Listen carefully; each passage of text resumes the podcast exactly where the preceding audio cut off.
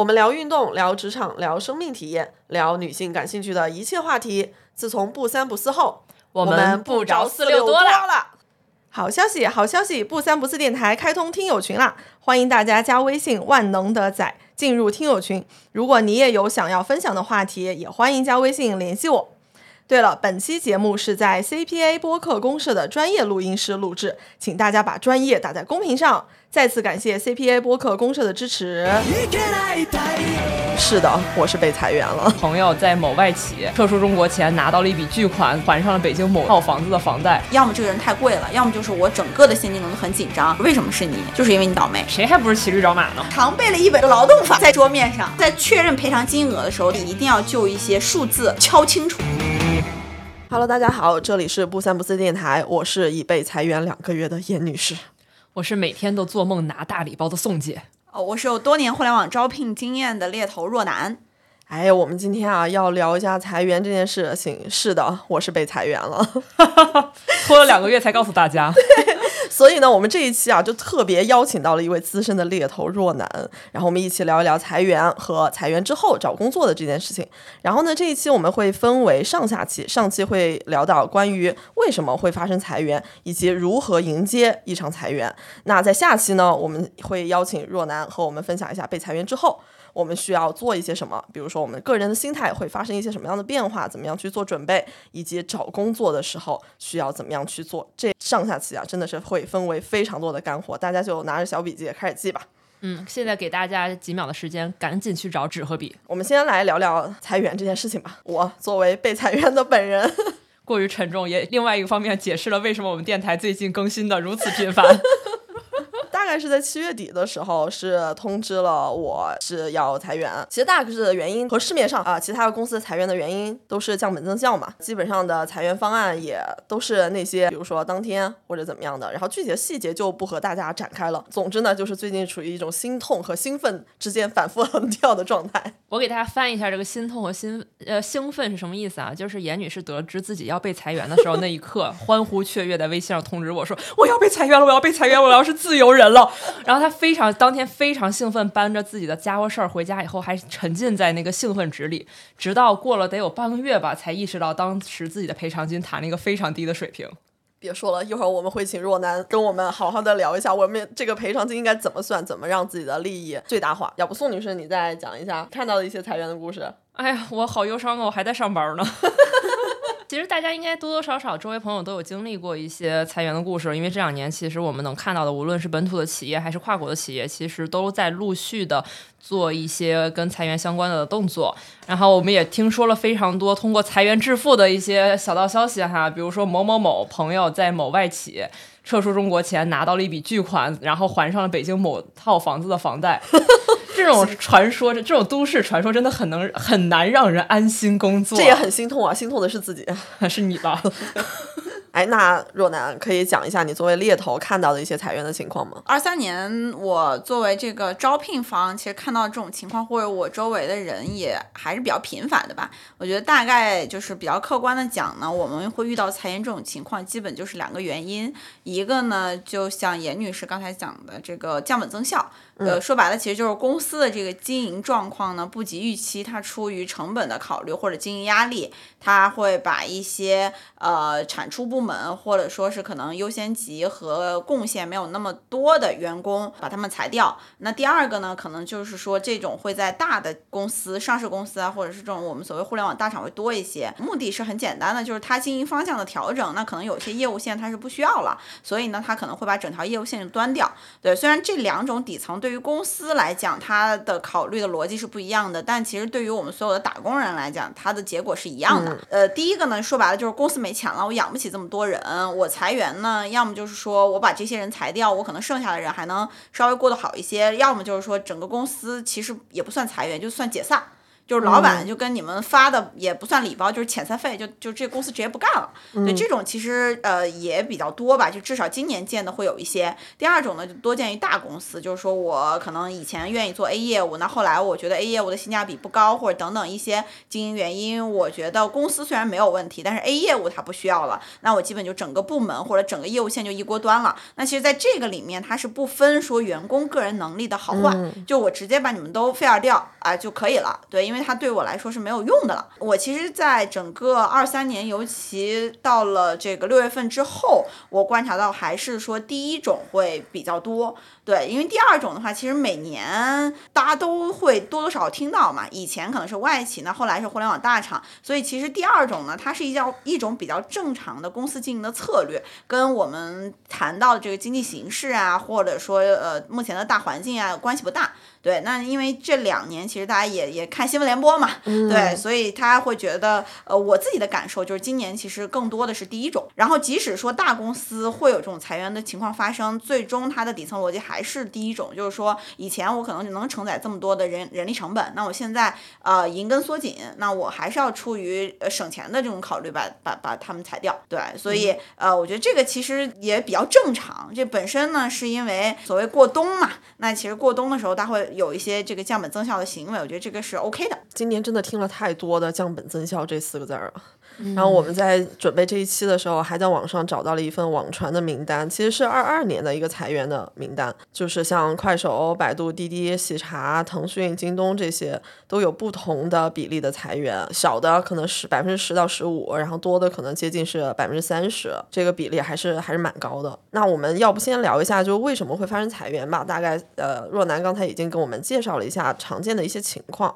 那我们可以来聊一下，说更具体的就是不同的公司它发生裁员是为什么？我大概根据我的经验比较系统的呃来聊这个话题，其实是这样的，就是我刚才也提到了，就裁员本身呢是管理公司的一种正常手段，所以呢它不新鲜也不稀奇，也不是说最近才流行的。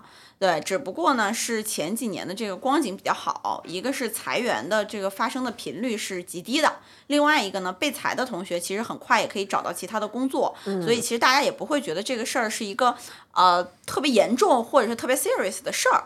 那现在呢，呃，一个就是比较频繁了，另外就是很多被裁掉的同学可能他的空窗期也会越来越长，所以市场的情绪呢就会变得更焦虑。但本质上裁员这件事情已经存在了很多年了，对，在商业市场。里这个是一个非常正常的事儿，呃，那从公司的角度来看呢，大部分准备上市的公司，它大概率都会在上市前进行一个小范围的优化。那其实目的是非常简单，就是为了它上市的财务报表更好看，呃，这样呢，就是成本和利润这样做出来这个报表呢，呃，这个对于券商来讲呢，它上市的成功可能性也会更大。另外一个呢，呃，对于外企来讲，就是我们听到像 Oracle 等等这些曾经很火热的这种 IT 的跨国公司。那它这两年也频繁传出，在国内可能把整个大中国区的这个业务或者是研发部门关掉那。其实这个对于公司本身来讲呢，它就是战略性的放弃了某个市场。那这部分市场内的员工呢，也会随着这个战略的调整就被裁掉了。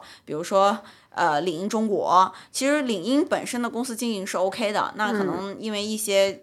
对吧？原因，然后呢？这个公司觉得在中国的这个业务其实 ROI 是比较低的，所以他就选择把整个中国区的员工裁掉。那对于这种情况来讲呢，公司本身是愿意承担比较可观的一些赔偿给到员工的，因为本身公司的经营是没有问题的，只不过说这个市场我们确实做不下去了，那我也愿意好聚好散。然后加上外企本身它的一些保障也会更全面一些，所以一般外企的员工这个时候就会出现像宋女士说的，对我喜提一个大礼包，然后可能会把我的房贷呀还的七七八八，或者说哪怕我一到两年不工作，我家人和自己的生活也会有保障，对，然后这个是外企比较常见的。那对于创业公司来讲，就也其实是比较简单的，就是说白了，他裁员就是因为他没钱了。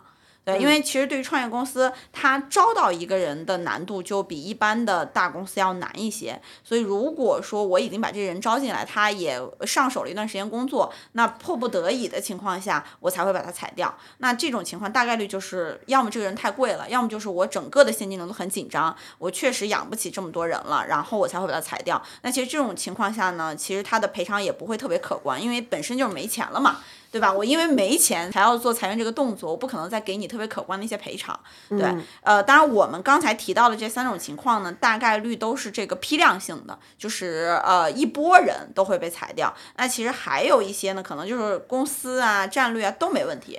但是呢，就会对单个员工进行这种呃协商离职、劝退的行为。那这种情况其实往往就是说，这个员工本身的工作表现不及预期，或者说他犯了红线错误。那如果他是犯错被劝退的，其实是不太会有就可赔偿的。还有一种情况呢，就是说。啊，你跟这个你的直线 leader 或者说你的一些同事啊，这个关系不好，被穿小鞋了。其实我们不得不说，这种情况也还是有，但可能没有那么多吧。唉，一声叹息。哎，那其实我们也特别想问啊，因为我们也观察到，其实今年周围。无论是朋友啊，我们我或者是我们自己所所处的公司，多多少少都有经历过一些跟裁员相关的动作。但我们能发现，其实公司在经历过裁员之后，其实会有两种不同的情况。一种可能是这个公司可能就是我们经常大家会说的，就是比如说业绩不好，我们要裁走裁掉一波人，同时同步锁害抗了，就是同停止招人。然后整个公司就是有出没有进，但是有的时候呢，可能有一些很搞笑的，大家在麦麦上分享自己的故事，就是我今天上班刷着刷着，突然发现，哎，我的职位被放出来招人了。哎呀，我也听说过我的朋友的这个故事，你说的也真是更刻很刻意呢。所以其实我们也特别想问问若男，说这两种情况到底有什么样的说法吗？就是比如说公司为什么有的时候会选择锁嗨抗裁员，但为什么有的时候他边裁边招呢？嗯，其实这两种都是公司呃出于成本的考虑。那第一。一种裁裁完之后锁害抗呢，说白了就是这部分人本身就是冗余的，这个职能这个业务线它就是冗余的。那我把这些人裁掉之后，我不招新人了，我就把钱省下来了。第二种呢，就是说这个岗位这个业务线对我是重要的，但我觉得目前在职的这些人的 ROI 比较低，那我可能就会考虑说，呃，我优先裁掉一些 base 比较高的、产出比较低的这种人，然后呢，我去招一些更年轻、薪资更低，然后更愿意加班、更能干活的人。所以对于公司来讲呢，其实也是开源。节流的一种办法，呃，这个都是公司正常可能出于 HR 角度来考虑的一些手段，对，所以它没有这个背后很复杂的逻辑，就是说白了，这无论是第一种还是第二种，都为公司省钱。那我觉得其实好多就是被裁的朋友们，其实心里最大的疑问就是，那为什么是我呀？对，然后我觉得是这样，就是为什么是你这件事情呢？大家其实不用把它做成一个特别大的心理包袱，你其实可以这么想，就是为什么是你？就是因为你倒霉。没有别的了，是命。对，为什么今年玄学这么火？对，就是说白了就是命。大家如果把这个东西想的太复杂了，就很容易陷到一种自我怀疑的这个这个过程中去。然后呢，我判断呢，其实一个人被裁的原因呢，基本是三种。呃，其实刚才也有提到嘛，我就简单说一下。第一个就是一锅端，就这里面其实跟你的个人能力没有关系的。就是这个业务线这个职能部门不要了啊，然后呢，我就全部端掉。这绩效好的我也裁了，绩效不好的我也裁了，对吧？第二个呢，那可能就会有这种大家会琢磨嘛，就是优胜劣汰。那是不是裁我是因为我绩效低？那会有这种情况，就是但是这个比例不会特别多。就是有些大厂它每年正常都要优化后百分之十的员工。那这个里面可能我觉得大家也不用陷入到一个特别深的，就是说我太菜了这样的一个想法。其实核心就是说可能不适合。对我跟我很多我服务过的这个人选也会聊，就是说有时候你从一个公司的绩效不好，可能不是你能力不行，是因为这个公司的外部环境、企业文化没有激发出来你的能力。对，那其实我觉得这样的方式从这儿离开呢，无论主动被动，就是一个很自然的选择，就是有福之女不入无福之门嘛，对吧？所以其实我觉得这也是很正常的。那第三种就是我刚才提到的，就是你个人恩怨嘛，就被被其他人穿了小鞋，或者政治斗争失败了，那那你被裁掉。那这个其实大家一般情况下在这种事情中，你自己能感觉到，就是我政治斗争失败了，或者说我的老板失势了，那其实你也不会有这个问题，就是为什么是你，对吧？因为你在踏上这条路的时候，你就你应该会站错道，对，会绝对会有这种风险。这时候走了也挺好。对，所以基本上是这三种情况啊。那其实我想在这个问题补充的一点呢，就是大家在这个协商离职的这个过程中，一定不要被公司 PUA，就是说你被开除了。因为有时候公司为了裁员呢，他可能就会 PUA 你，就说，哎，你看你能力不行，我打算开除你。但是在目前我了解到的这个雇佣关系中，它是没有所谓开除这一说的，都要协商离职。如果你不同意，或者你对目前的这个赔偿的条件不满意的话，你可。可以去反复 argue。对，当然这个确实也比较耗费个人精力，但是呢，如果他说他开除你，那其实是违反劳动法的，就没有开除这一说。对，所有的都是两厢情愿，我们协商好之后，拜拜。对，然后所以呢，无论是我刚才提到的这三种情况的哪一种，就大家一定要在第一时间合法合理的去争取自己权益的最大化。对，一定就保证自己的这个就最大程度吧，就让自己能多争取一点，就多争取一点。嗯，哎，我刚才其实还有一个问题啊，就你有提到说可能是公司的业务不要了啊，那这这一块就整个砍掉，那这个可以理解。那有有的时候就是前面也提到说，在裁员的同时也在同步招人，嗯，那在没有招到人之前把这个人裁掉，那这块业务公司是怎么样考虑的呢？呃，有一般情况下是这样，就是如果说在没有招到人之前，我已经把这个人裁掉了，就说明这个业务对我来讲是 plus，而不是 must。就是说，如果说这个没有人在做这块儿，那我把它裁掉。那如果以后我遇到了性价比更高的人，他再来做这块儿，不耽误我核心业务的这个发展。嗯，对。但是呢，嗯，有些呢，像索嗨康那种呢，就是说，无论以后。再来多牛逼的人，这个对我来说都不重要了，那我就干脆直接把 HiCon 锁了就行了。其实我们在招聘网站上看到的这些岗位，很大程度上就是因为我们找工作也是骑驴找马，HR 挂这岗位呢，其实也一样，就是有一种钓鱼的心态，就是我每天都会去处理很多投递过来的简历，因为我可能也比较了解公司的这个招聘标准。那有些人呢，我筛筛筛，哎，发现我可能目前没有确实的 HiCon，但这个人确实很符合我们，也很优秀，那我可能就会先跟他聊一聊，然后。再安排老板跟他聊一聊，有时候这个机会是这么来的。对，所以这块儿后期在那个找工作那块儿，可以跟大家再详细讲一讲 HR 到底是怎么想的，或者猎头 在遇到人选的时候他是怎么想的。感觉就是总结下来，就是谁心里包袱都别太大，谁还不是骑驴找马呢？对对对，就大家都是双向选择，对吧？这个东西谁也不是真正的甲方，就彼此我们都是把选择权握在自己的手里。不要觉得自己在对方可能有太多的一些形象的变化或者怎么样的。哎，那一场裁员它通常会怎么样的发生呢？作为你的角色可能会看到比较多啊，就公司它会一个怎么样的决策流程，然后怎么样去和员工沟通呢？从公司层面上来讲，一般公司的老板或者大部门的负责人，他是拥有发起裁员的这个决策权的。对，然后他们基本上和财务就是看一看这个经营状况、现金流，基本就可以确定要不要。对，当然这个过程呢，短的可能几天，长的可能他自己也要纠结几个月，因为本身其实对于其实顺华对于老板来说，他心理压力也也还是蛮大的，因为谁也不愿意做这个坏人嘛。那他拥有决策权，他决定了这个事儿之后呢，他可能就会和公司的 HR 来商量，呃，有两个有两个核心问题嘛，第一个就是我们要拉一个名单，对吧？哪些人可能在我们这个名单里？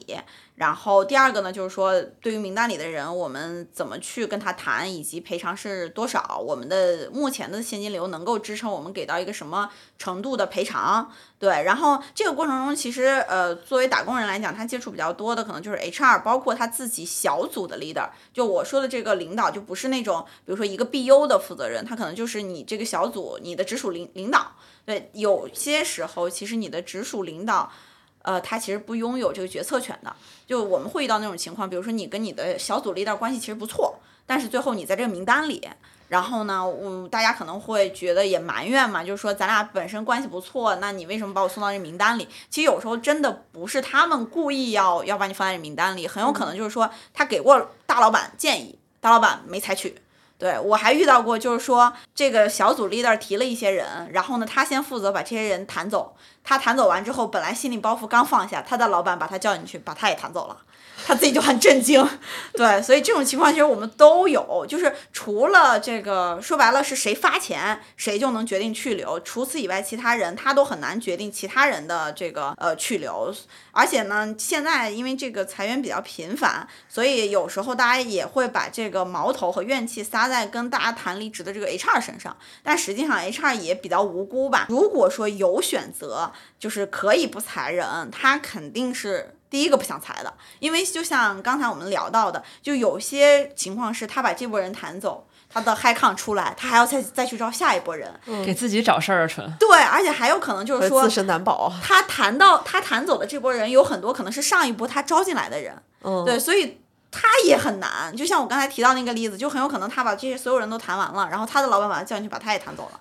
所以其实大家都是打工人，就就我觉得我们自己内部就。就还是要团结。哎，那我想一些小小八卦。那作为 HR，他如果是专门负责就把这些人弹走的人，他在这个过程里面，他会是一个什么样的心理啊？其实我我我也反谈过一些专门做过这块事情的 HR，他的心理变化大概是这样的：就首先呢，他如果以前没有过这种经验，尤其是呃刚上手有个三五年经验的 HR，他第一次面临这个事儿，其实他自己心理压力也是非常大的。因为以中国的这个文化来讲呢，就是你去跟别人讲被裁掉了，呃，在国外是有专门的这种公司，对，就是专门的公司，这个公司只负责帮大公司裁员，那他是首手，但是对于新手来说，他的心理压力甚至比那个裁员的人还要大。这是第一的阶段，第二个阶段他谈了很多人了。他就有点皮了，就是就跟流水线作业一样，就进来，不好意思，你被裁掉了，这个是赔偿协议，你看一下，如果没问题的话，我们签字。呃，现在我还看到，比如说麦麦上还有一些，就是 HR 自己就会直接录音说啊，这个是我们准备录音了，然后那个这个是材料，然后我们所有的一切都是有摄像头，然后我今天来跟你谈这个。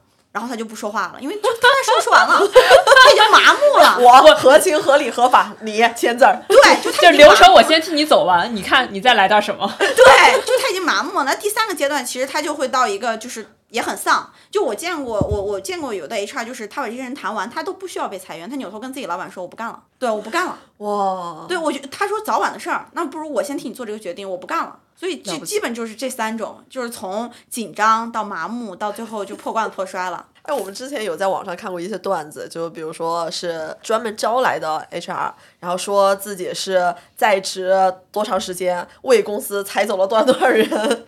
然后现在感觉很多公司也会有说专门找一波人来，就专门招聘一个人来做裁员这件事情。然后做完了以后，可能他还没做完呢，他就已经走了。对，这就是我刚才提到的，就是像国外它是有专门的这种咨询机构，这个咨询机构只干这件事儿。这个一会儿可以给大家推荐一个电影嘛，就是讲的那个人就是干这个的。我的经验是这样，我我今天上午见一个呃 HR 同学，他还跟我沟通，他最近在面试的 一个岗位，他说他为什么不选择那家公司，因为那个公司 CEO 上来就问他，他说如果我要把一个什么什么什么级别的人裁掉，你是怎么回答的？然后他就沉默了，然后编了一个答案给这个老板，老板说我不太满意，然后他也没有选择那个老板，然后那个老板也没有选择他，就他觉得说。就是我还没来，而且你还说你的公司发展特别不错，你上来问我你有没有裁过人，有没有裁过高级别的人，那肯肯定就是你还是有一些问题的，对，所以他就说，他说觉得没必要，就我宁愿在家待业，我也不愿意到这样的一个公司，我觉得是价值观不太正。对，所以其实这种情况我觉得都是比较普遍的。哎，那我们裁员的时候，通常要谈的就和 HR 正面 battle 的问题，就是我们的赔偿金了。那最重要的事情。对，赔偿金应该怎么算呢？好一点的公司嘛，N 加三四五六七。嗨，那我得给你讲讲，今年今年不是到处裁员是最猛的一年嘛？然后尤其好多外企在国内开始裁员了。嗯嗯。然后今年的外企就是在赔偿金这件事情上卷了起来。我还这也可以卷，当然人家不是故意卷了，就是只是一山更比一山高嘛。大家都觉得天哪，你们是在卷这件事情吗？因为最开始震撼所有人的应该是美国亚马逊，他们当时裁员爆出来给到 N 加六，就是当时应该前后隔了不到一个月吧，Google 开始裁员给到 N 加九，然后前段时间大家都知道的故事就是领英退出中国给了二 N 加一。哇，严女士哭吗？别说了，别说了。我们还是算算普普通通的。所以我们我们还是说回一些正常的，就是最常见的，就是最常见。其实看到大家说法，其实就是 N 加一嘛。所以我们其实也特别想问说，那这个 N 加一就是最标准的一个操作嘛？那这个 N 到底代表的是什么呀？其实宋女士刚才讲到的这个呢，卷起来是因为国内外的这个文化或者政策不一样。对，所以呢，海外其实它对于呃各方面的保障呀什么的，尤其是年龄大的人，他愿意多给一点。对，那国内呢，我们其实 N 加一这个是目前看的话，正常裁员是符合劳动法的。呃，劳动法规定呢，就是如果用人单位辞退劳动者，他这个基本上会依据劳动者在工作单位的年限和工资而定。呃，比如说你满一年的，那就支付一个月的工资；那超过六个月不满一年的，那也按一个月支付；那你不满六个月的，那就按半个月支付。如果你已经超过一年了，就往上累加嘛。就是说，N 其实就是你在这个目前单位供职的时间，对。然后呢，补偿最长不超过十二个月。说白了就是，即使你呃待了十五年，那我可能一次性就付给你一年的工资，就基本就是完事儿了。就不会再说额外的。那如果说这个咱们企业主啊，老板有良心，他愿意加多少，那其实是他的事儿。哦，对。但是只要他给够了 N，他其实是就没有违反劳动法。呃，当然，如果是违法辞退的话，要支付双倍的赔偿。但是违法这个两个词的解释空间又很大，嗯，对，所以其实嗯不太好有一个范畴或者有一个标准去衡量了。这个就看我认为我没违法，那你认为我违法了，那很有可能很多仲裁其实就是这么来的。对，就是很多呃员工他认为他应该拿二 N。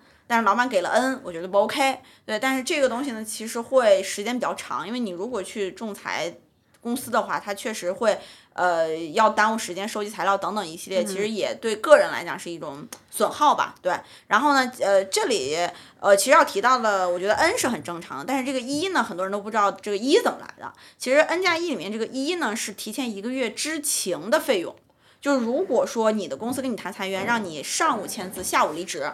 然后把你的所有东西都都都 fire 掉了，那这种情况下，等于他没有提前一个月通知你，那他就是要给你这样一个 n，呃，给你这样一个一，嗯，对。然后如果说你的公司在一号跟你说你你被裁员了，但是我可以允许你的 last day 定到三十号，那这个过程中其实你是不需要，就是你最后到手的就不会再有这个一了。因为他提前一个月通知你了，对，所以这块儿很多人都知道这 N 怎么回事，反而不知道这一是怎么回事。对，然后这一个月里面呢，呃，就比如说年假什么的，它都不算在这儿的。就是说，如果我还有五天年假，那其实你在工作里面应该是一个月另外加五天。哎，那我其实也想再再继续问一下啊，就是那我们刚才已经知道 N 是什么，一是什么？嗯，那其实说。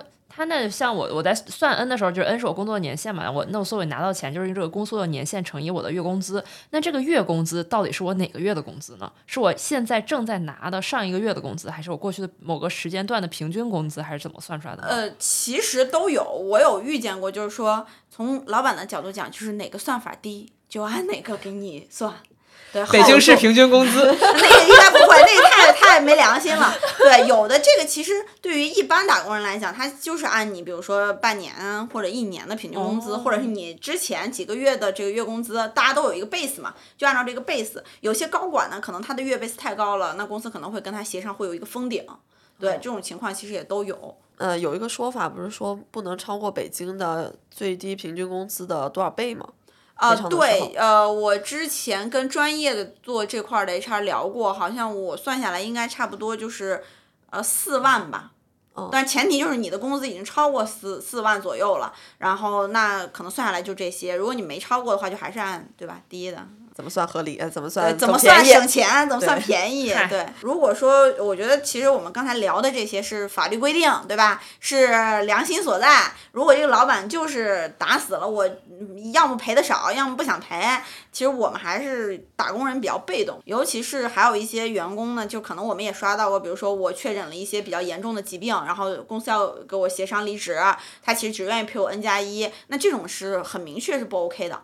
对，因为在员工病假或者产假这种很敏感的时期被辞退的话，他的赔偿一定不是按 N 加一来的。所以大家在这个具体情况下呢，可以咨询一些呃这个专业的劳动法的律师，因为现在这个好像我我我认识周围一些律师，律师压力也很大，他们也转行专门去打这种劳动仲裁的官司，其实也是大家一起这个相互帮助嘛，对，看大家可以具体根据自己的情况再去咨询一下专业的这个劳动法的律师，因为我们认识的一些这个 HR 的同学，他在真正开始谈裁员之前，也会把员工情况梳理一下，再跟专业的劳动法律师做一个沟通。就是我这样是不是合规，是不是合法，会不会有什么法律风险，有什么漏洞，也会请专业的律师来来给公司做一个这个咨询。哎，你刚才其实也提到说，那个 N 是怎么算，然后一是怎么算？其实这个一就是你提前三十天通知的这么一个月的工资嘛。嗯。那如果说公司又想让你当天走，又想不给你这个一，那这个时候他算是违法解除吗？会算，但是这个就是看。怎么说呢？我觉得这个时候如果碰到这种情况，我们建议就是打感情牌，就不要硬刚。因为硬刚的时候呢，其实他既既然已经决定不给你这一了，所以你也没有必要再去跟他硬刚。你还不如说，你说，哎，其实那这样你可以不给我这个一，能不能 last day 帮我写的？时间长一点，这样我至少有一个月的缓冲去找找工作，然后离职的时候呢，也能多出来一到两个月的时间，这样跟下一家企业解释，我就我可以不上班嘛。但是你 last day 可以帮我写的晚一点，对，大家就是尽量商量着来，对。但是如果像你说的，就我就不给，你能把我怎么办呢？我觉得那不如我们直接进入到一些实操的环节吧。嗯。那比如说公司裁员就是一个板上钉钉的事儿了，那我们该如何用最好的状态迎接这场 这场战斗呢？他首先一个公司要不要裁员，他会有一些端倪。呃，第一个呢，就是说可能以前打卡制度没有很严格，甚至不打卡，那忽然就开始告诉你要打卡了。然后呢，以前可能不加班或者加班不强制，告诉你必须得加班了。还有就是老板关注，哎，某个业务线的进展、产出变多了，需要你时常汇报。那以前可能他是比较相信这个部门的产出，那这个阶段可能对吧，也有一些问题。还有就是我们可能在麦麦上也刷到过嘛，就是。呃，原来有水果，后来没有水果了。以前可能有补贴，后来补贴也少了。就这些福利变少的情况下呢，也都有可能。我们只是说有可能啊。那你说开水团如何通过福利变少来判断自己公司的情况呢？我觉得，我觉得开水团还要通过汇报变多来判断。那他们汇报可本来也不少啊，那可能更多了，对吧？大声吐槽。大声吐槽。我觉得，作为开水团这种敏感业务来讲，大家还是关注一下这个舆情。我觉得开水团的朋友们应该都没有时间听我们播客。对，最好是最好是最好是对。然后还有一种情况就是你会发现这个呃，比如说你有一些。公司的内部比较好的 HR 啊，就是他也会告诉你说，可能最近不招人了，对，然后或者招人变少了，以前在招的一些人可能也都也都冻住了，然后这种情况也有可能就是说公司没有这个成本支出，还有呢就是说你原来的工作其实是没有那么重的，或者你承担了，比如说百呃你这个部门百分之三十的工作，然后你老板跟你说以后你可能要更多。就是你可能百分之五十、百分之六十，那这种情况下，你的工作负担变重了，也有可能就是说，他会通过这样的形式变相，就让你的工作强度变大，变相其实是暗示你，要不你自己走呢？这也其实也是一种变相裁员。对，还有就是原来大家都挺忙，后来呢，咱就大眼瞪小眼儿一块儿摸。一块摸鱼，好快乐呀！对，然后你摸的时候是挺快乐的，哎，你一摸，哎，你连着摸了一个月，你老板说，我看你工作不饱和，要不先跟你聊聊，对吧？就不快乐了吧？然后还有就是说你，呃，轮岗，原来跟 A 汇报，然后忽然被调到了 B，然后你以前做 A 工作也被调到了 B，总之去干一些你不擅长、你陌生的事情，其实也是一个前兆。对，当然咱们不排除说老板锻炼我。这样的一个可能性，但我觉得老板通常会用这句话来 PUA 你。不不，我觉得一般他们的说法都是摩擦这个人。哦，你们老板是这么说的吗？嗯，这不私下这么说的。我们我们一般是锻炼，就是说其实锻炼你。哦，就是就是他们常用的招数，就是如果想让这个人自己辞职走的话，他就会给你搞这些事情，给你去一些特别累、特别不讨好的职位上去做一些可能投入产出比很低的事情。你通过这些事情来摩擦他，嗯，摩擦这个词，磨练你的心气儿，然后最后让你自己走吧。对，因为这如果你自己走了，这是最最最省成本的嘛。啊，然后我以前就是我，因为我作为猎头，其实一个公司可能从上到下一个部门我都会认识一些人。我们之前猎头圈流传过一个截图，就是你给一个人选发微信说你看机会吗？然后他说我不看。然后接着猎头又发一句说：“那你看谁不顺眼？你的老板、你的下属、你的同级，你可以把他联系方式给我，我把他挖走。”对，然后还有好厉害哦。对，之前还有听过，就是因为我没有遇到过，但是有其他同行跟我说，他说还有这种，就是 HR 会主动联系这个猎头，说我给你一个名单，你去挖这些人，让给他们找个工作，让他们走，我们。就不用裁他们了，我们也节约这个裁员的成本，我们也没有这个舆情。但是我是听说过，没见过。哎，我好想进猎头的群啊，不为找工作，就为了听八卦 啊。如果是一个行业里面，比如说垂直纵深，像我自己做互联网很多年，然后专攻了几个互联网大厂，那这个公司里从里到外的八卦，其实我都知道。我之前真的碰见过，呃，这个业务线的二把手跟我去八卦一把手，因为我跟二把二把手也知道我跟一把手认识比较熟。然后呢，他就有些东西呢，他在公司是没办法打听的，他会通过跟我喝咖啡去打听他的一把手或者打听他的交叉部门是什么八卦。我们一会儿关了录音聊这段。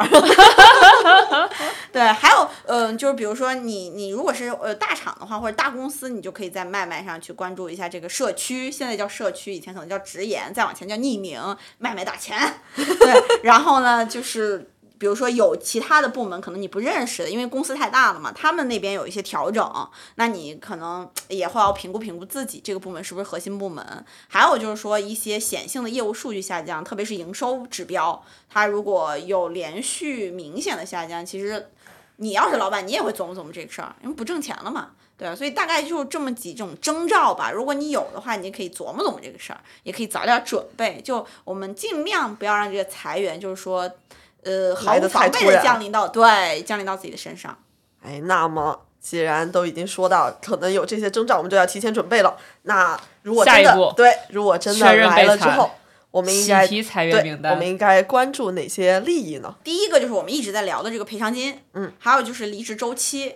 呃，离职周期也包括说你哪天让我离职，以及我离职证明上的离职日期，这个其实是呃也还蛮重要的吧。因为如果你拿到新 offer 要入职的时候，呃呃，对方公司的 HR 也会去确认这个东西啊。然后第二个呢，就是说我的社保缴纳的日期，尤其在大城市，就北上广深这些，因为我们的社保和我们的买房生活都有强关联，对你一定要跟这个 HR 确认好，尤其是在这个月初。就是因为你如果已经过了十几号到二十多号的时候，那你可能这个月这这本月的社保已经缴纳过了。但是如果你是月初的话，那你要跟他确认这个月的月保还要不要给我，还会给我缴吗？对，如果给我缴的话，那我自己就不用提前找这个。比如说，如果短期没有工作，我可能要找一个呃，就是个人缴社保的渠道嘛。但如果说这个月不给我缴，那我可能就马上就要去找这个渠道，因为越往后走，你的社保。这个如果断档，就是断档的风险越大，因为本身大家不会经常记着这个事儿，对，一加上在裁员这个情绪中，你很有可能就因为这事忘了。嗯，那你一旦断档了，你再补缴也很麻烦，尤其个人补缴，所以一定要确认好你的社保缴纳到底是这个月还是下个月。对，然后因为之前呃某生鲜公司解散的时候，HR 还专门跟大家讲了一下，就是说公司不能给大家发这个月工资了，但是公司呢可以给大家交交这个月社保。也算是挺良心的，对吧？因为公司也没钱了，对吧？啊，所以这种情况其实大家也要确认清楚。还有一些呢，可能就是比较软性的，比如说你的年终奖还会不会发，对吧？然后呢，你的绩效，呃，因为有些时候其实被调到一定细致的程度，大家也可能问你，你走之前的绩效，对。然后呃，但是大概率你如果被裁到的话，其实你的老板或者 HR 也会跟你说说，你背一个 C 绩效走。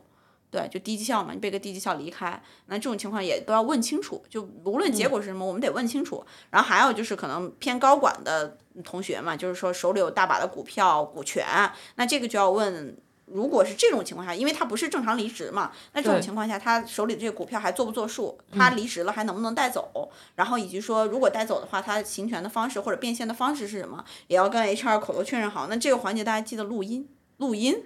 对，因为你一旦口说无凭嘛，然后还有就是说，最后一点就是，呃，公司怎么会对外去讲他这次的，就我这次的离职的方原因是什么？对，然后呢，呃，如果我找到新工作被调，HR 会不会配合？对，这个配调就是说，如果被调到 HR 这儿，HR 会不会说啊，这个人被我们裁掉了？对，这个也要跟他们都确认清楚，也给自己上一个保险。哎，那我有一个问题啊。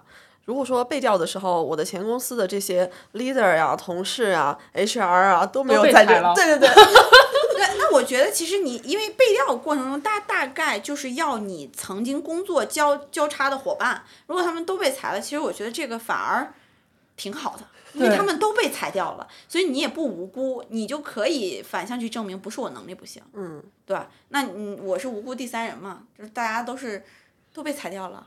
哎，那我也想了解一下，就是当比如说你们作为一个 HR 去做这种背调的时候，然后如果他当年的 HR，他当年的同事都还在之前的公司工作着，那他们说什么，以怎样的形式配合这个背调，对于这个候选人，呃，提供怎样的描述，你们听起来才是一个比较好的描述呢？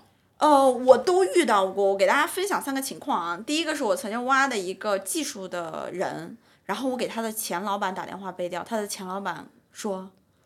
他去哪个公司了？你能不能告诉我？我说背调是不可以告诉你。他说他太好了，你们居然把他挖走了。哎呀，要不我怎么说能够把他这个背调，要不就给搞砸了？你 让他再回来。我我说我说我说你是对他特别满意是吗？他说对呀，我特别不舍得他走，但是我没留住他。哎呀，算了，我还是那个做个好人吧。然后他特别优秀，我觉得跟他配合特别特别好，跟我说了一大堆好话。然后我觉得这个特别真诚。对，然后第二种呢也说好话，但是。不是很真诚，就那种啊，好好，挺好的啊，对啊，是他跟我配合过啊，我觉得还可以，对。然后呢，呃，第三种呢，就是被打电话的这个人直接说说啊，他跟我共事过，嗯，还可以，呃呃，还可以，还可以，还可以。这种其实我们一听就知道有问题。哦，就他真的，但如果但凡有点情商的，你这个被调电话打到他那儿去，除非他俩有恩怨，嗯，我对着被调公司就是一顿骂，要不然的话，大家其实都是职场人，难免又在一个圈子里嘛，会遇到。我不会说，哎，他这个人能力特别差，我就会说说啊还可以。如果说这人说，呃，一般，或者你在提到这个人的时候，他犹豫了一下，其实我们 HR 都会警铃一响，就觉得这肯定有问题。对，细节好多哦，真的哎，对，其实呃，我跟一些很呃人选聊，他就说，他说你怎么去判断这个就是我们要不要这个人选？我说从我的职业上来讲，我从来不抓大，我只抓小。聊某些事情，他的反应、他的表情、他的迟疑，都会成为我的问号，然后我会去确认这个问号。但大概率一旦我这个问号产生了，它就有问题。对，所以我觉得这个东西就是说，呃，这是为什么很多人很担心背调的原因。因为正规的背调公司呢，它有两个手段，就是它是正规、合情合理的去查你的社保缴纳记录，因为它有这个资质，所以呢，大家就是能不隐藏简历的就不隐藏简历，除非这个公司不给你上社保，那没办法。对，要不然的话，其实你隐藏的那些简历都可以被查出来。第二点呢，就是大家怕背调，就是说怕背调到我的死对头。有些人选会跟我说说，哎，万一你背到那个谁谁谁，他肯定不会说我好话。你这种情况，你还不如直接跟 HR 去讲，就说我可能曾经在公司跟哪个人有摩擦，啊、如果背到他的话，我猜测他大概率不会说我好话。这种呢，HR 心里也有一个预期，如果真的出现这种情况呢，你也很坦诚的跟他讲了，他也能理解，就怕就是我什么都不说，然后我就编一堆。我真的遇到过我的一个人选是一个特别差的 bad case，他给的企业的电话是她老公的，她说她老公是她前公司的同事，然后呢也混过去了，真的混过去了。然后结果我不知道这个最终的背后是怎么发生的，就那个公司知道了那电话是她老公的，直接就把她开除了，因为这个确实就是就是你犯了红线错误了。对，还是得因为因为其实很多背调公司现在也挺谨慎的，他会 cross check，对。他不光问你这些问题，他还会问你其他背调人的问题，对所以其实他们还挺严谨的。对，而且他们可能会就是你给的那个联系人之外，他如果认识你公司的这些其他会去打听对，其实真的各个圈子都很小。对对，所以这就是为什么我觉得大家就是真诚无敌。有些你有你有，比如说难言之隐，或者你有一些不方便的，你其实跟 HR 提前说，比人家发现要好。嗯，对我们上个月的时候，我也碰到了其他的这个猎头同行，就是他呃，其实也不怪顾问吧，顾问没有问出来，他最近一段其实是最近三个月换了工作了，然后那个人也拿到 offer 了，但那个人心理抗压能力不行。那心那个人心理抗压能力不行，到 offer 接了之后，他说他跟公司的 HR 说的，他说我有一个事儿想跟你讲，啊、我最近三个月其实已经换了一个公司了，HR 直接就傻眼了，然后就回头找那个猎头说，你们怎么给我推的简历？这个人三个月已经换了工作了，我都不知道，如果不是我背调公司告诉我，而且他也承认了，我我就就被他这么混过去了。然后呢，我就因为那个 HR 也是我朋友，我就跟他讲，我说他就问问我怎么办，我说这种情况我优先是不会录用的，就无论这个人的专业能力有多强，诚信问题永远是所有公司招聘的红线，就你一旦撒谎，不好意思。所以宁愿是简历花掉的诚实，也不要撒谎。对，因为嗯，我们因为我们作为专业的招聘的人，能够搜寻简历的渠道和打听的渠道是非常多的，多到人选就是正常不干这个事儿的人是想不到的。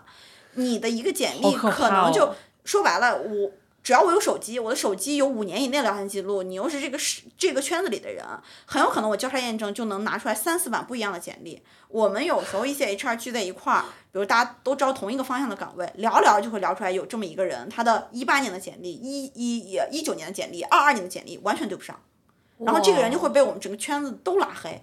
因为你这种风险太大，你给老板推了这样的一个人，他一旦出任何的工作不达标的表现，那都是招聘者的责任。所以我们一定会很严谨，就是呃，就是去 check 这个事情。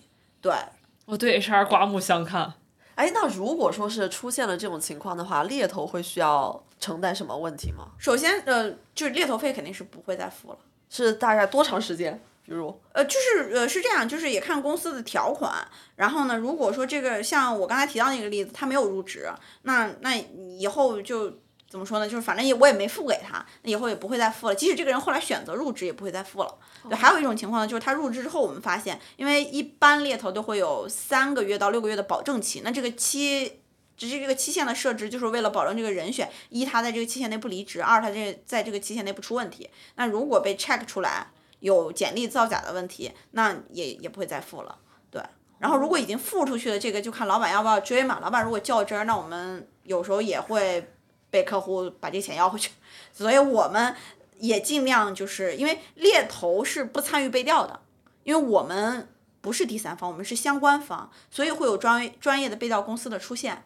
对，就比如说开水团的背调，在整个互联网大厂里面都是最严的，一个瑕疵都不可以哟。有幸体验过，是不是？吓死了。对，所以我觉得其实这个是 OK 的，因为看起来好像就只是哎，我改了一段简历，对吧？我就三个月，但实际上这个背后其实就是说白了就是人品的问题。你今天敢为了这个冒风险，那你明天是不是敢为了更大的事冒风险？所以我觉得其实严一点也也也无可厚非，可以理解。没想到我们就是背调展开了这么多哈。那我们先说回来，说回来，接着说到面对裁员的这个流程。那刚才我们已经知道了，就是确定自己要被裁以后，我们需要为自己争取哪些利益。嗯，那我们就要进入到下个环节了，那就是在这张谈判桌上，我如何去争取到最大化的利益？呃，首先就是说，我们遇到这个事情。之后呢，呃，心态上是不要慌的。其次呢，我们可以常备一本劳动法在自己的桌面上，对吧？起到震慑作用是吗？像严老师的前同事，他就常备了一本这个劳动法。哎，在这个桌面上，然后呢，呃，我问他为什么，他说就是一自我补充知识，二震慑企业主。对，所以我觉得大家就是这种基本的一些常识，大家提前了解了解。对，然后另外呢，你被通知了之后呢，在沟通的这个过程中，一个就是像大家都已经知道就要录音嘛，另外一个呢就是就是态度一定要好。大家可能会觉得这个比较反人性啊，就我已经被裁了，我还态度好得了吗？就是你越跟企业刚，企业越不会同情你。他更不可能在比如说谈赔偿的时候让步。企业，我我跟一些老板也聊过这个事儿，就本身我觉得你挺不容易的，把你裁了我也挺愧疚，我是有这个愧疚感的。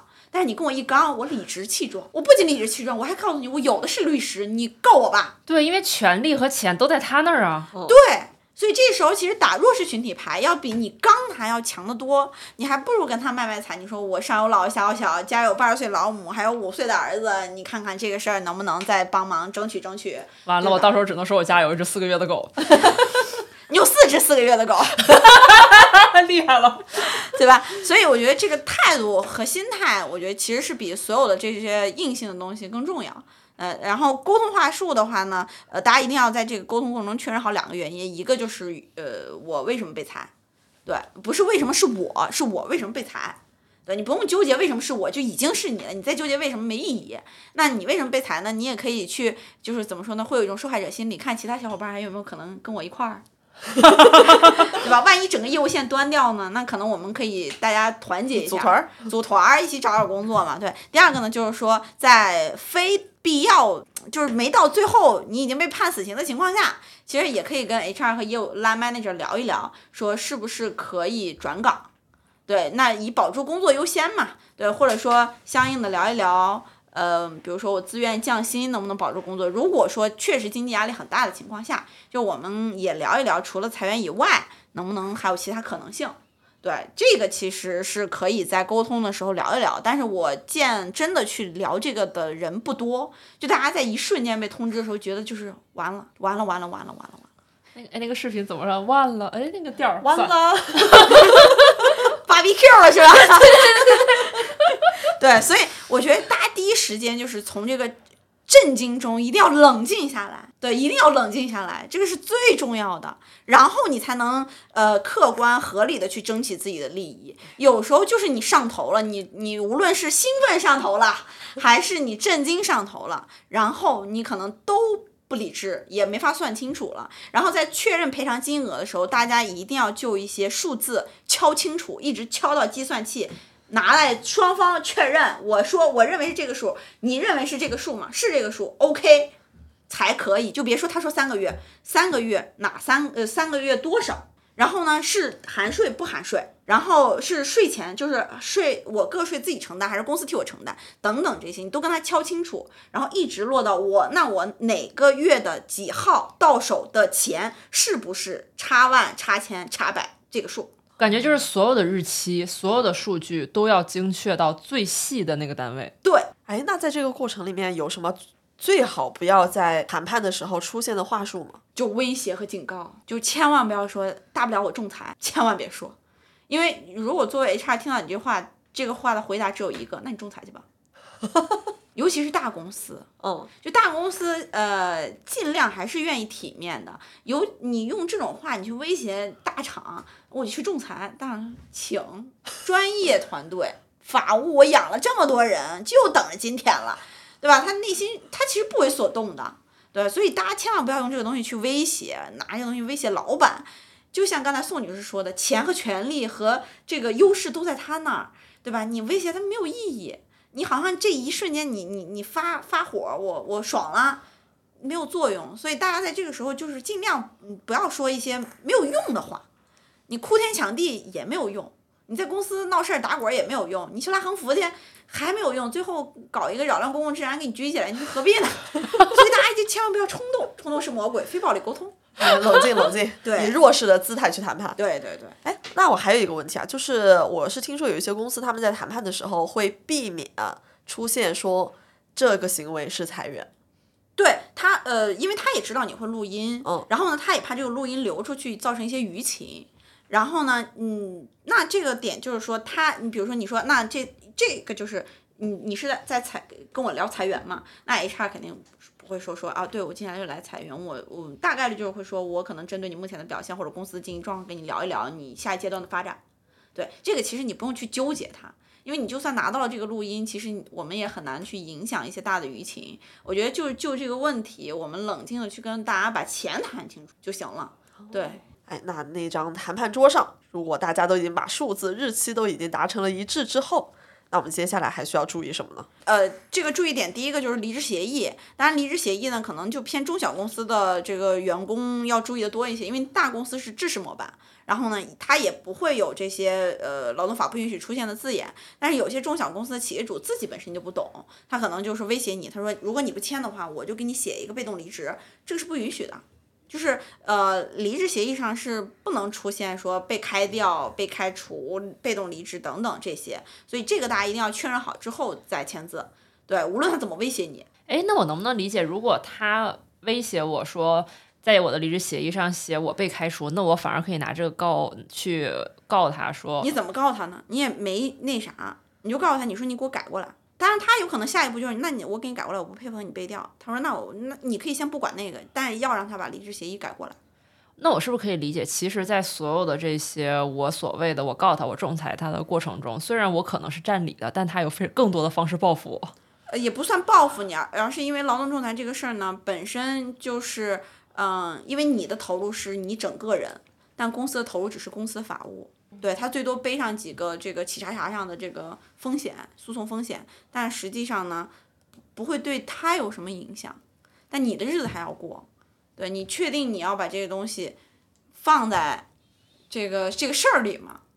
你就看自己衡量一下嘛，你就觉得 OK 还是不 OK？所以其实就是，其实就是我在仲裁的过程中，我是不能入职新公司的，对吗？呃，对，应该是这样。对，为什么我有怀疑呢？是因为我上个月听到一个人在仲裁，但他又在那个公司上班，所以我也很纳闷儿。但是我觉得我理解下来，这个点应该是，如果是正规公司，你从一个大厂到另一个大厂，那你肯定是身上不能有仲裁的。但如果去那些无所谓的小公司，人家也不在乎，那其实也能找个班上。那主要是看对方的公司在不在意了。对对对如果人家不在意的话，其实是 OK 的。对，要么是个小公司，要么就是你个是个特别核心、有竞争价值，或者你朋友的公司嘛，对对对，对你认识的人嘛因。为因为好多大厂本来就会招很多身上背着竞业协议的人嘛，嗯他们就隐姓埋名悄悄干活。对，这个也是在于说，老呃，这个公司觉得你是值不值得这个成本。对对对，如果我觉得如一旦你身上的敬业爆了，我要赔钱，我也能承担。你对我的价值远超这个，那对是 OK 的。那个时候学到的一些就是骚操作，就是原来一个人入职可以有这么多花哨花哨的哎呀只要你 想，只要我想要你，这个我们可以到这个哎下面的问题去聊了。真有意思啊！哎，那在我们先说回来哈，就是我们已经就我们的离职的这些相关的这个利益点已经达成一定一致了。嗯然后对于这个呃离职协议是 OK 的，然后嗯我可以准备签字了。那我接下来还有什么额外的需要注意的东西吗？呃，一个就是工作交接，你要确认好谁来跟你交接。有些公司呢，可能就是你确定要走了，但没人来交接你，然后老板又拖着你，反正七七八八挺恶心的事儿。所以我们一定要确认好谁来交接你的工作，然后也要把一样说白了，我们都已经到这儿了，还不如做个好人，我们就把交接的东西整理好，然后跟交接同事交接好呗，对吧？好聚好散。虽然咱没好散，但是咱尽量做一个好人。然后还有一个呢，就是说相关的有一些，比如说呃，他有个人发明或者知识产权的，那这个阶段一定要聊好。就说这知识产权算公司的还是算我的？我是否可以做？呃，一个是我是否可以带走，另外一个就是说，如果我拿着这个知识产权，我出去自己创业什么的，会不会有法律风险？因为我也遇到过，就是当时聊挺好，这个个人专利是你的，你拿走了，但是可能哦，老你的前东家发现我你做的挺牛逼的，我就用拿这个事儿我来告你，对。然后就导致一些公司自己经营也经营不下去了，所以这块儿一定要聊清楚。如果能签相关的这种呃知识产权转移呀，或者知识产权确权的相关协议，我们也要都把它写上。对。然后，当然，我前面说的所有的，截止到目前以上所有的措施和规则，都是只防君子不防小人。如果说这公司就是耍无赖，我就不给你钱，我就是恶心你，我就是要把你弄走，不好意思，你就是得走。对于这种情况，我的意思是早了早完事儿，你跟他没有必要纠缠，你也纠缠不过他。我们有这个时间，还不如出去旅旅游，养养狗。给谁呢？给谁呢？点谁 对，因为我们其实也就这个话题采访了一些就是这两年工作上经受诸多变故的朋友们，然后他们其实也给我们提交了一些相关的问题，然后我们也把这个问题安插在我们整个这期播客相关的一些内容的环节里面。然后在这个环节，我们其实就有一个相关的问题出现了。然后这位朋友他提的问题呢，是他其实也是在去年经历了一次大型的公司裁员，然后当时他前他的前司呢是给了离职员工一个临终关怀，就是在裁员之后，对于他们被裁的这一些前同事们，专门找了一个猎头公司来为他们做心理疏导。这句话读出来，我有点想笑，对不起。然后在这个心理疏导（打引号）心理疏导过程中呢，这些猎头们就给他讲了一个说法，就是说现在这个市场就业环境啊，就是不太行。像你这种比较高阶的 senior 员工，如果你还想在下一份工作保持这个薪水，或者能在这个薪水基础上有一定增长的话，那你这个对于新工作的心理预期大概是要需要九到十二个月。所以其实他也很想问问我们的若男说，那这个事儿是有据可依的吗？他是不是在夸大其词，还是只是在安抚他？啊，首先我想说你。你这个朋友的前司人还怪好嘞，都已经到这个地步了，还给疏导，完事儿越疏导越焦虑，咱也不知道这个是什么样的一个关怀，是真的关怀到了。临终关怀，我感觉像安乐死，走的再踏实一些。对，其实我觉得这个东西呢，它没有什么规律，也没有什么定律。呃，确实像像你这个朋友说的，senior 的员工呢，他在目前当下的环境里面找工作的周期会更长，然后甚至有很多我知道或者我认识的高管呢，他在空窗了很久之后，他没得选择，他选择去创业，或者和其他朋友合伙做点生意啊什么的。至少我就说白了，我摆脱一个职场人的身份了。对，然后这个其实也是怎么说呢，逼不得已吧。人家说起来挺残酷的，就因为确实也找不到满意的工作。当然，这个也分时间点，就如果比如说现在大概九十月份了，那你你遭遇了裁员，那其实你如果真的找到合适工作再入职，得明年春节后了。因为过完十一，十一之后呢，大家都还年底收摊儿，准备过年了。然后过年又到一二月份，过完年呢，可能再有两个星期左右，HR 排排 high 抗，然后等到严女真的士此时心里一紧，对，此时我用复杂的目光看向了严女士。对我一会儿是不是应该在播客里面再讲一下我的个人的经历？然后如果有得老简历附在评论里，有感兴趣的金主爸爸私戳。对，谢谢大家，谢谢大家。对，然后你看，你可能面试一个月嘛，那你找到工作就得春节后了。当然，这是一个非常非常不理想的情况。对，然后呢，但正常情况下，如果你的心态和你真的这个工作能力没有问题的话，三个月左右是 OK 的。对，如果你真的认真找的话，有些人告诉我我好长时间没找工作了，我说你怎么找的？就是有有一搭没一搭，就今天谁给问一句，我就投个简历，不问我也不投，我天天在家躺着，然后告诉我三五个月没工作，我心想说三五个月你有工作才怪。对，然后我为什么会觉得森年一点的同学他会找工作的时间会更长的原因有两个，一个呢就是说，呃，很多公司现在可能不太需要管理岗，就如果你过去当了很长时间的 leader。然后你一线的这个经验又不是很多了，那其实公司也会有顾虑，就是谁也不想请个爷来。那嗯，我可能会优先考虑一些年轻的还在做一线的执行的同学。那第二个点呢，就是确实 base 是高的。啊，然后我我可能就目前，比如说开海康的这些公司，像我们刚才提到的，他可能把贵的人裁掉了，他就想找便宜的。那你现在本身就贵嘛，你又不愿意降薪，对吧？你心理预期又很高，然后呢，我可能就也不太会考虑你。对，所以呃，我有时候跟我的一些高阶人选，尤其是做业务的，就讲，即使你以后升了业务的管理岗，其实你手里也有要有一些客户啊，或者有一些 hard scale，要不然在这种情况下的话，你纯说你会做管理，你会带团队。这不是，这已经不是一个加分项了。就一，我没有团队给你带；二，你会带团队，你怎么证明你会呢？你要是会带的话，你怎么会在这儿呢？对，所以这是为什么很多高管，就是大家可能在在这些小红书啊，或者也刷到过，就高管找工作会比较难。对我之前有听过，也是江湖传说，有一个年薪百万的销售的高阶管管理，他已经到了 VP 那个级别，他被他主动申请被裁的，因为确实像你说的，可以拿大包。因为他在那公司很多年了，然后他的基薪又很高，那公司呢裁员其实也还蛮任性的，给了他挺多钱，几十万，然后他就觉得他可以很快找到下一份工作，但实际上他找了两三个月，就也很认真的在找，但确实没有机会，他就特别焦虑，而且他就有那个中产三破产三件套，老婆全职，孩子国际学校，然后他年薪百万，然后待业，然后他焦虑的有一段时间每天都去星巴克上班，这是我第一次也是唯一一次听说我周围有人。假装去星巴克上班，就每天开着车去星找一个星巴克，一坐从九点坐到六点，然后下班再回家。就我当时真的很震惊，这个 VP 下班挺准时啊。对，然后我后来也也就我听到这个故事之后，我自己也去思考，就是为什么他会这么难？你想一个公司为了一个人，我一年支出的人力成本是你工资的一点三倍。如果是一百万的话，那我的成本就是一百三十万。那你作为一个高阶的人，如果我没有现成团队给你带，你又无法一线马上给我产出，那其实我招你来的性价比是非常低的。除非你有大量的这种。别人无法替代的资源可以洗，但这种呢，其实我们作为招聘方就很明白的知道，这个人进去是洗资源，还是真的是为了把你招进来干事儿。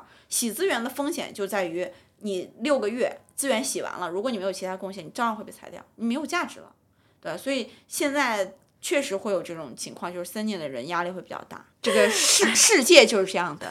嗨，但我们都聊到这儿，大家是不是对我们下一期更期待了呢？哎，下一期我们就会聊到被裁员之后的找工作的环节，直接就找若男要了一个手把手一对一啊，一对我们很多的听众啊。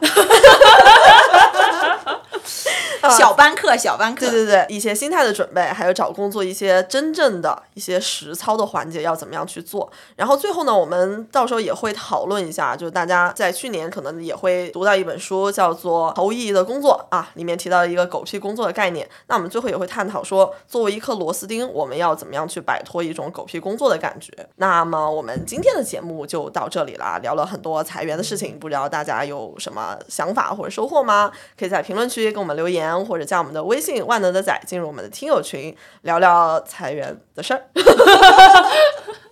行，那我们今天的节目就到这里，我们下期见，拜拜。